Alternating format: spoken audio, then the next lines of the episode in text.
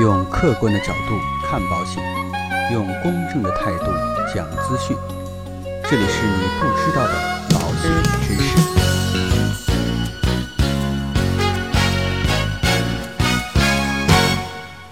好，各位亲爱的朋友们，今天呢，跟大家一起来聊一聊有关于百万医疗保险相关的一些话题。应该说啊，现在的百万医疗险几乎呢已经成为家庭的标配。一个成年人呢，每年只需要几百块钱就可以保一百万到六百万的报销额度，对于大病的预防啊，确实有着不可取代的作用。百万医疗险呢，也是近期啊被咨询次数最多的。我相信啊，所有的人跟我的反应都是一样的，才几百块钱就能管几百万，这个呢太划算了吧？当然啊，有关于百万医疗险的前世今生啊，今天呢我们就不在这里讨论。我们今天重点来聊一聊，在选购百万医疗保险的时候要注意的地方和容易踏进的误区。首先呢，有的朋友在问我说，百万医疗险是不是必须与其他的保险捆绑销售呢？这个答案应该是否定的。现在呢，市场上独立并且呢非常优秀的百万医疗保险产品非常的多，基本上每家保险公司啊都有自己的百万医疗保险。当然啊，如果说百万医疗保险作为附加险的话更加便宜，那在购买其他产品的时候，完全可以捎带着作为附加险来购买。否则的话，大可不必为了购买百万医疗保险去选择自己不需要的保险产品。第二个问题，保额是不是越高越好呢？其实百万医疗保险的宣传重点一般都放在百万额度上面去，一般标配的额度呢就是一百万到六百万不等。当然啊，额度肯定是越高越好。但是我大概查了一下我们百万医疗保险的赔付案例，截止的目前呢，最高的赔付也只有七十四万。何况呢，在这种额度的说法上呢，也不尽相同，有的呢是终身上限，有的呀是年度为单位的上限，有的呢是保障周期内的上限。当然。这个并不是今天讨论的重点内容。接下来啊，跟大家一起来聊一聊有关于保证续保是怎么回事。作为一款交一年管一年的医疗产品，每次投保的有效期呢只是一年，到期之后啊要重新续保。如果不能保证续保，那就意味着当你身体健康的时候啊，保费是白交的；当身体出现状况的时候呢，保险公司又不可能再接受你的投保。所以啊，我们去选择一款。适合自己的保证续保的产品非常的重要。当然，我们说保险公司呢也不是慈善机构，并且呢市面上还没有完全绝对的保证续保的产品。当然，我说的就是我们的百万医疗的产品啊。如果是完全的保证续保的百万医疗产品呢，那就有点类似于终身险了，它又不属于健康险。那如果这样的话呢，我们相对比较容易接受的条款有哪些呢？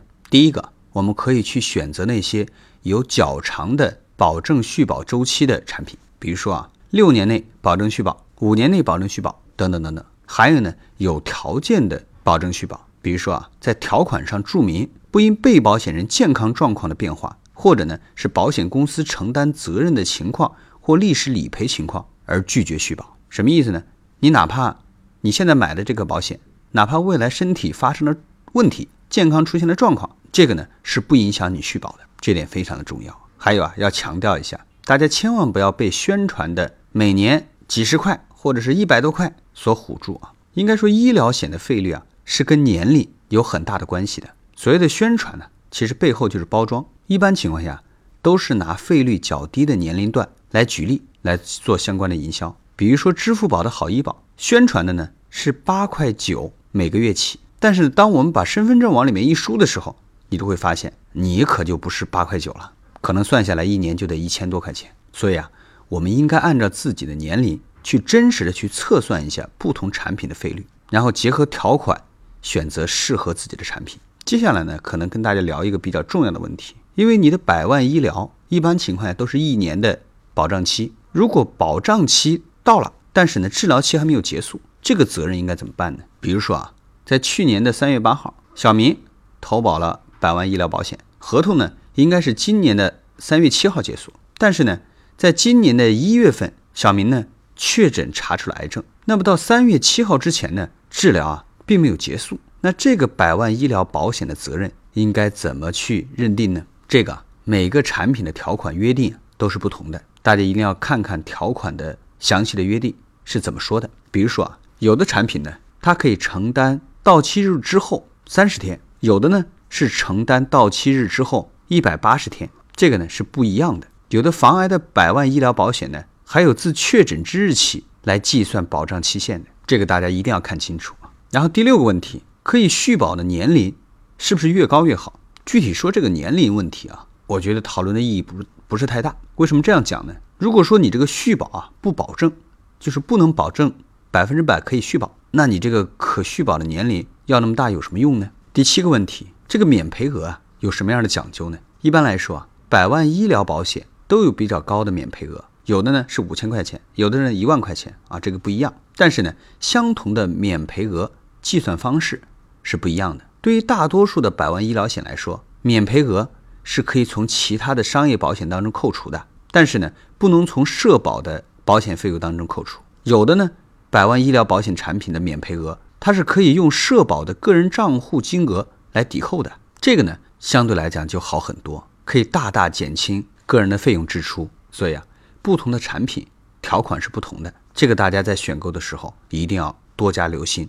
第八个呢，要提示大家的是，我们个人健康告知啊，必须要非常的注意。应该说，现在的电销平台发展非常的快，很多的投保过程啊，在手机端就可以完成了。所以有很多的朋友在想，只要是平台能够承保，未来就一定可以得到理赔。所以呢，在健康告知的时候一带而过。实际上呢，医疗险啊。相比重疾险、意外险等其他的险种，对被保险人的健康条件要求更高。如果不符合健康告知，即使你花了钱，并且呢平台也同意承保了，未来还是有可能有得不到理赔的风险。最后一个呢，我们来看一看啊，究竟附加的服务有没有用？其实呢，应该说现在的百万医疗保险的市场竞争啊，还是非常的激烈的。所以呢，百万医疗险呢，现在除了高保额之外，各家保险公司呢。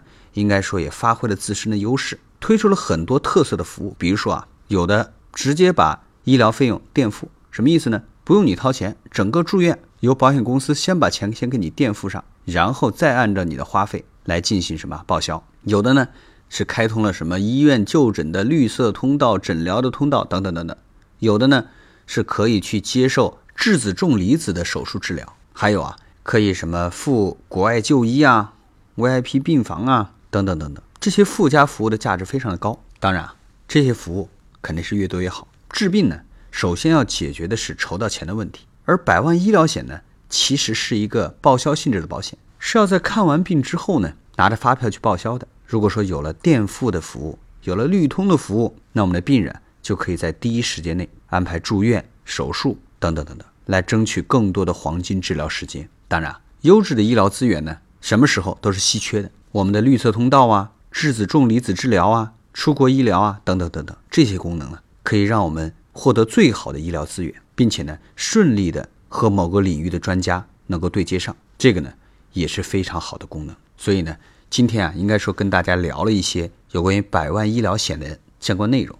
大家可以看到，虽然说看似比较相似的一些百万医疗产品，其实啊，需要去对比、需要去选取的地方还是非常的多的。所以呢。大家可以根据自己的实际情况去选择相对应的适合自己的保险产品。当然，合同载明的相关的条款，希望大家一定要认真阅读。